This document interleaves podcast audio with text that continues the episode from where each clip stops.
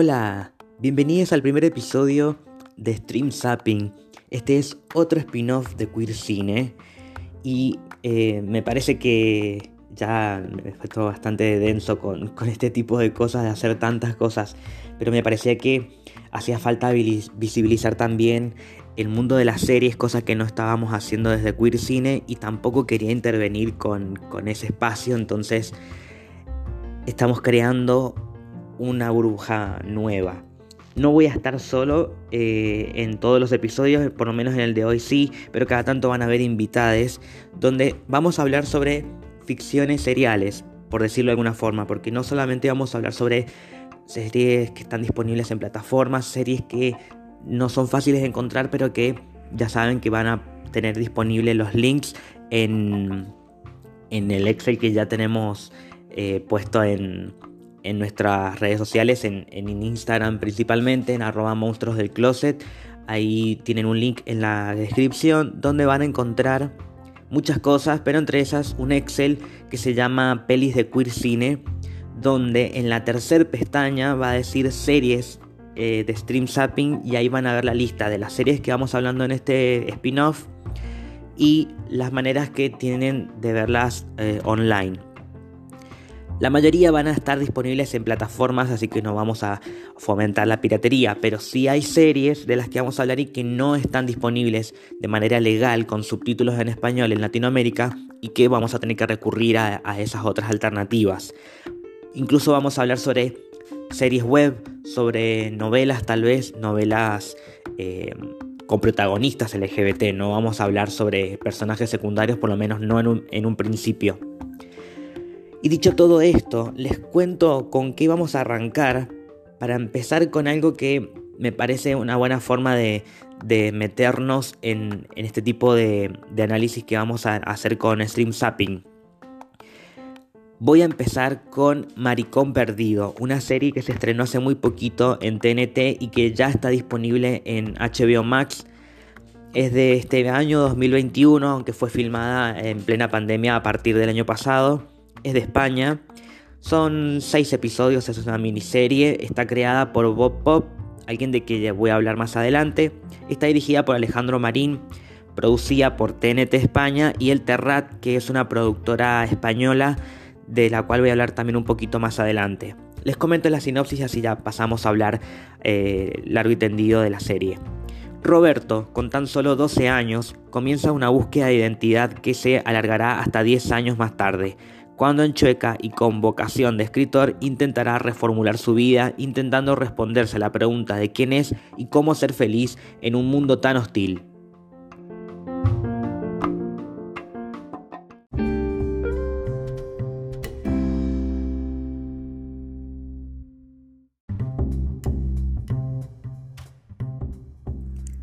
Ahora sí ya puedo hablar de la serie tranquilo. Yo te aviso que si todavía no la viste, vayas a verla porque voy a hablar con spoilers. Eh, esto es la misma forma, el mismo formato que Pantalla Invisible, el mismo formato que Queer Cine. Tenemos el, principio, el alerta spoiler y después con libertad. Así que yo avisé. Esta es una serie que está ambientada tanto en los 80 como en los 90 porque hay tres líneas temporales. Son tres momentos diferentes, uno más eh, con más tiempo en pantalla que otros, pero comienza en los 80 con eh, la preadolescencia de Roberto. Eh, toda esta historia está basada en la historia personal de Bob Pop, que es un escritor y humorista y comentarista muy famoso en España. Trabaja, eh, entre otras cosas, en un programa de televisión que se llama Leitmotiv. Él es como el encargado de las redes sociales eh, de interactuar en vivo en el programa, programa conducido por Andrew Bonafuente y Berto Romero. Berto Romero es uno del, es el productor, el dueño de la productora del Terrat que produjo esta serie y junto con Andrew Buenafuente, que son los conductores, aparecen en este cameo donde no hablan o tienen un poquito de palabras y que también está Pedro Almodóvar junto con Bob Pop. Están los cuatro sentados en una mesa, no recuerdo cuál de todos los capítulos es, pero en este cameo es bastante importante porque eh, representa eh, la, actualidad, cómo se encuentra Bob Pop ahora y de cómo analiza su exposición eh, de su historia de vida en esta, en esta serie, en esta producción. Y Almodóvar le da un par de consejitos ahí. Y es una mesa de colegas y está bueno ver que cómo, después de conocer un poco la, infancia y cómo fue creciendo en este ambiente complicado, eh, es la historia de una persona que está viva y que hoy forma parte de, representaciones reales que existen en, España. Es un referente LGBT que, defiende mucho a, no solamente a, este tipo de contenidos, sino también a hablar sobre ciertos temas que sabe que eh, no, son tocados eh, tan, habitualmente, en especial porque como es una producción que comenzó en el 2020, eh, al momento de estrenarse eh, había sido muy reciente el caso de, eh, Samuel y, este dolor que es dolor nacional, por lo menos para Bob Pop, porque para este lado del mundo también fue un hecho trágico, pero para Bob Pop fue una manera de, de volver a, a entender que por más que él quería contar una historia de una realidad que todavía, de una realidad que ya se había superado, él, dice, y me encuentro con que no, que todavía suceden cosas terribles, aún en la actualidad, ahí a, días del estreno de una serie ambientada hace 30 años. Entonces, le parece que es aún más importante seguir hablando sobre estos temas y que se visibilice para que haya más tolerancia.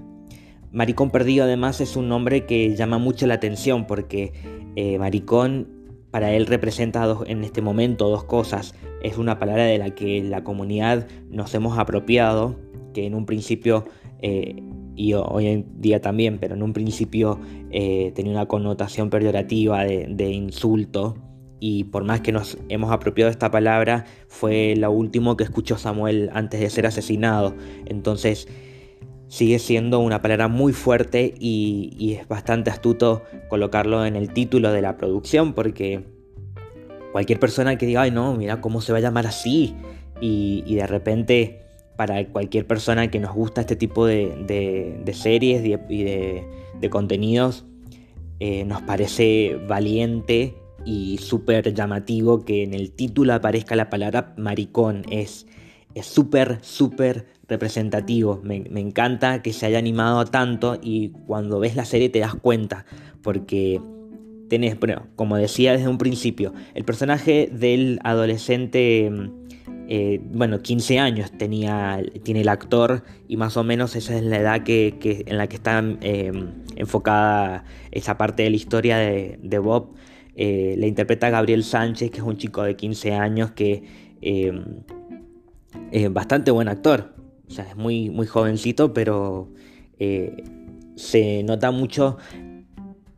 la, conversación que tuvo, porque estuve viendo entrevistas, las conversaciones que tuvo Bob Pop con los actores para poder meterse en estos personajes, porque son diferentes etapas de su vida, que nadie las conoce mejor que él. Y él lo que más quería era mostrar su, su tridimensionalidad de alguna forma, porque él no quería ver eh, un personaje de alguien que la sufrió y que es eh, y que ahora es, como una historia de resiliencia. Dice, no, yo también soy humano, yo también cometo errores, yo también soy imperfecto como cualquier otra persona en el mundo. Y quería mostrar eso, de que nos vean que somos reales. Y eso se nota muchísimo, eh, le da mucha más eh, verosimilitud y además porque está basado obviamente en su propia vida, no está condimentado. Él decía, no quiero que sea una historia con almíbar. Entonces eh, hay, mucho de, sacarse de adentro cosas que él no se avergüenza y que las muestra de una manera realista.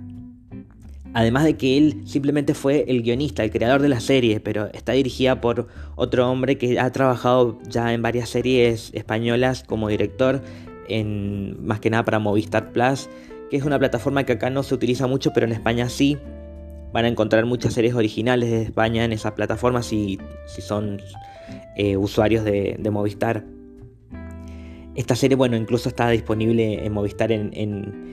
España. En Latinoamérica la encontramos en HBO Max porque em, entre tantas cosas que tiene ahora Warner en, en su poder,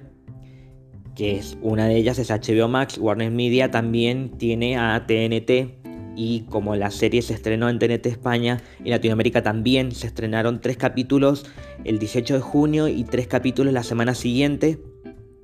y ya está disponible en la plataforma para que las puedan ver cuando quieran. Son seis capítulos de media hora, es súper tranqui. Yo sentí muchas cosas al ver esta serie porque me, identificaba mucho con el personaje de entender que eh, el bullying no es que lo aceptaba, era una manera de, de, él resistirse un poco y decir yo no voy a negar quién soy. Y ustedes están reaccionando a mi, a mi manera de ser con violencia. Pero eh, en ese momento Roberto se levantaba y volvía a pararse a, continuar con su vida a pesar de los golpes, a pesar de las cosas que le pasaban, a pesar de su relación con su madre, a pesar de eh, una relación de amistad complicada con su amiga que después ella, eh, se arrepiente de lo que hizo, pero que en cierto momento se dejó llevar por lo, por lo que la gente dice se quedó con otra, otro círculo social y lo dejó a él de lado. Pero eso también lo superó y él tampoco en ningún momento mostró resentimiento con ella, incluso ella lo ayudó porque se sentía culpable de mucho tiempo después cuando él fue víctima de, un robo. Eh, bueno, ahí en, ese, en esa historia ya cuando, cuando es más, más eh, adulto, eh, adulto joven, más o menos veintipocos, el personaje lo interpreta Carlos González, que mm, yo no lo conocía, pero es un actor eh, bastante versátil y lo, veo por las entrevistas, que es bastante diferente a Bob Pop, eh, por lo menos el personaje de ese momento, que es muy interesante porque es una persona culta que le gusta leer, que por eso se dedica a, escribir. Hoy en día es escritor y también tenía, ha tenido varios blogs eh, muy exitosos en España. Y el personaje en ese momento era como una persona que estaba tratando de de sentirse comprendido y de sentirse parte de algo. Ahí creo que es la parte en la que más se entiende el, título de la serie de Maricón Perdido, porque está buscando su camino. Y, y también le pasan cosas horribles. En, estos momentos también me sentía como eh, que me preocupaba por él porque digo, bueno, ya sé que está vivo, que, que no va a morir el personaje, pero le pasan cosas muy feas y, es, es, muy, es muy fácil empatizar con él porque lamentablemente son cosas que, pasan mucho en la comunidad LGBT y que se entiende que es algo más relacionado a esto y no, o también a la violencia de género en cierto punto, en, cómo el, hombre machista eh, reacciona incluso dentro de la misma comunidad con violencia y Sucede, por ejemplo, en estos encuentros que tiene eh, Roberto en, el sauna. Porque a mí me daba miedo, cada vez que iba para allá la pasaba mal. Eh, cuando conoce a este chico que le ofrece masajes y después le quiere cobrar, le saca la plata y que, bueno, ahí eh, tiene este reencuentro con su amiga de la, de la infancia. Y después, en el capítulo de Manso, se llama así porque su primer novela se llama Mansos y que también cuenta un poco en este capítulo cuando él se inspiró para escribir este libro y vemos eh, una mezcla de ficción con realidad en que él se basó en, sus experiencias ahí y de cómo le roban su cartera. Cartera, eh, ojo, es un hombre que también eh, no se mm, escatimaba en mostrar eh, su feminismo con orgullo y que lo hace hoy en día porque también es un crítico de moda y, me parece también bastante icónico de su parte em, que no, tuviera miedo a mostrar esto. incluso en, justamente en un lugar que por más que está lleno de homosexuales, eh, evidentemente había mucha discriminación. Em, bueno, y como le roban la cartera, tiene eh, él había pensado en un primer momento que su personaje muriera a golpes pero eh, también vemos su conversación con el, con el editor, supongo que es, el, con quien le, sugiere que no, que sea otro final, que es el, realmente el final que tiene el libro, y de cómo él empieza a utilizar su historia de vida para contar historias con las que mucha gente se identifica y que también tiene mucho sentido porque luego de esto terminó haciendo la serie y que en esta, en esta escena que digo que, participa Pedro Almodóvar eh, es una manera de eh, confirmar su aprendizaje y de cómo él está orgulloso de lo que le pasó, a pesar de los golpes, a pesar de sus errores, a pesar de todo, él, él sigue y continúa. Eh, en la serie, bueno, en, en, muy temprana edad a él le diagnostican esclerosis múltiple pero recién en el 2019 él lo contó de manera pública en, el programa en el que pertenece, que forma parte de Leitmotiv. Y es interesante que eh, de cómo, cómo hay, muchos personajes lindos ahí. La, madre es, es, un personaje muy raro, pero que también se lo ve con, escrito con respeto porque no se burla de su madre. Es una manera de entender que por haber tenido una relación complicada, él también eh, sufría para adentro, no compartía lo que le pasaba. Eh, y pasó mucho tiempo solo, con problemas de autoestima, y por eso también a mí me da miedo cada vez que se encontraba con alguien que le gustaba, porque él no podía creer que, alguien le diera bola. Eh, ahí me sentía reidentificado porque, bueno, él al ser gordito, al ser como medio un chubby, Em, hay mucha discriminación física en, la comunidad, principalmente en la comunidad gay, y más en un ambiente donde vas a buscar sexo, que es como estos saunas raros que solamente una vez en mi vida me atreví una y, fue muy raro y no, no voy a volver, pero hay que tener muchos huevos para entrar ahí y que es como, es como una como grinder en la vida real, porque vos ves a los cuerpos desnudos de los otros y vas eligiendo con quién querés y con quién no querés. Y el rechazo no lo podés evitar como, bueno, me bloquearon, bueno, me dejó de hablar, me quedó el visto. El rechazo es en tu cara. Y es, es muy fuerte, porque él, aún así, él volvía y, se encontraba con diferentes cosas que, de las cuales aprendió. Y en un momento eh, tuvo su historia de amor, que él está casado desde el 2007 y, y, es lindo encontrar esto que tampoco se romantiza de alguna forma durante toda la serie, sino en un capítulo en particular y que es un personaje interesante también. No recuerdo el nombre del actor, pero yo sabía que lo había visto y es un actor que trabaja en la película Fin de Siglo, de la cual tiene episodio en Queer Cine. y también es un personaje interesante porque él es un fanático que en, un primer momento no se atreve a decirle que él lo conoce de, sus obras y de que ha leído su libro y que le gusta. Eh, entonces el vínculo comienza a partir de una admiración de él y, Bob está como embelesado porque no entiende cómo es que a alguien le pase esto, pero después va comprendiendo que sí, que es, es una una admiración intelectual que se convirtió después en una,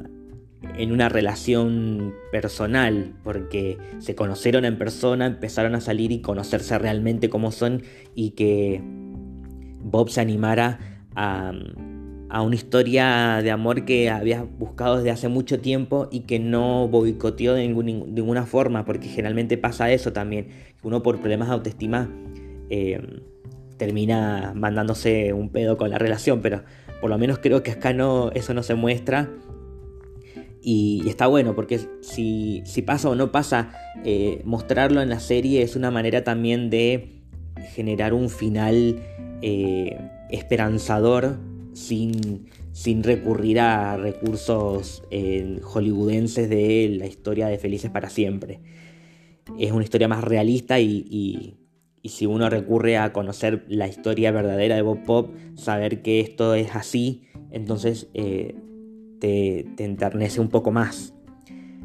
Son muchas cosas que la serie eh, te hace conectar con una historia mm, simple, pero además también ver que eh, este progreso de Bob de defender quién es, de descubrirse, de, conocerse bien, porque es una persona que por, por, estar mucho tiempo solo, él sabe muy bien lo que quiere y lo que le gusta, y, por eso se arriesgaba. Y, esto fue lo que lo llevó a, a que hoy en día mucha gente lo reconozca, que lo quiera y que lo admire y que pertenezca ya como un icono un icono nacional LGBT y ahora a través de la serie puede ser también yo no lo conocía hasta, hasta, hasta haber visto la serie entonces está bueno que tenga una llegada mucho más eh, abierta perdón y que muchos países lo conozcan y que también se pueden interesar sobre producciones españolas de meterse también en la cinematografía de Almodóvar en conocer otras realidades y más allá de de conocer las, las trágicas noticias que suceden, de también conocer historias con, llenas de esperanza y, basadas en la historia real, en la vida real. Así que me, me, enorgullece mucho ver este tipo de contenidos porque vamos a ver muchas cosas en, esta, en este podcast, en este spin-off y generalmente van a ser ficciones o a veces, a veces muy, enfocadas en el público adolescente. Y esto creo que es una, una serie que puede ver personas de cualquier edad, bueno, no sé si niños, niños no, tal vez no, porque hay escenas de sexo eh, o de desnudez y como que bueno, vamos a proteger esto, pero el contenido en sí es muy honesto y, eso es para, un aplauso, por más que solamente se puede ver a través de, de una pantalla chica. Yo la vería de nuevo. Eso es una manera de decir que es una serie que gusta mucho, que es recomendable, que si vos la viste completa y te gustó y escuchaste este podcast, compartí, porque es una manera de, de contar no solamente esta historia, sino de, expandir un poco el público al que debería eh, interesarse sobre este tipo de historias, que a veces no se animan por prejuicios. Pero una, una, un punto a favor que tiene también es que al pertenecer a una plataforma digital que desde hace muy poquito está disponible, hace un mes está disponible en Latinoamérica, pero que eh, tiene una llegada ahora casi mundial, que, puedan acceder a esto desde su casa sin que mucha gente lo sepa, eh, también se vayan animando a ver otro tipo de contenidos con, con esta visibilidad y con esta representación. Yo estoy satisfecho, así que espero que les haya gustado. Este spin-off va a salir todos los viernes. Les cuento un poquito de cómo voy a, cómo voy a hacer para manejarme, pero voy a hacer un y uno. Ahora voy a hablar sobre una serie que está disponible en una plataforma conocida y accesible. Y la semana que viene voy a hablar sobre una serie que no se puede encontrar en internet de manera legal. Y así vamos a hacer una y una. Una que esté en una plataforma, una que no. Pero esas series las van a encontrar en el Excel que ya les dije. Si no la encuentran ahí, voy a tratar de hacer todo lo posible para también subirlo en el canal de Telegram para que lo puedan descargar desde ahí también. El canal eh, no lo van a encontrar sino a través de la invitación que está también en, el link tree. Entran arroba monstruos del closet. En, en, la descripción tienen un link donde van a encontrar absolutamente todo lo que hacemos. Eh, no solamente el podcast de Monstruos del Closet y de Queer Cine, sino también el blog, el, el newsletter. Pueden hacer su aporte. Por ahora estamos con eh, cafecito para Argentina para manera, de manera internacional ya vamos a configurar el PayPal, pero eh, también van a encontrar el Excel y la invitación tanto al canal de Queer Cine donde van a estar todas las películas y series y cosas que vamos hablando en, en estos podcasts y spin-off y el grupo de Telegram por si quieren charlar, opinar y ahí hacemos encuestas también a veces para los otros podcasts y ahí pueden dar su devolución. Todo esto lo encuentran en arroba monstruos del closet. Muchas gracias por haberte quedado hasta el final. Estos episodios van a ser cortitos porque eh, tampoco quiero volverme tan pesado con un podcast por día, pero tampoco quiero que sea algo que pase desapercibido. Yo soy Cero y esto fue Stream Zapping.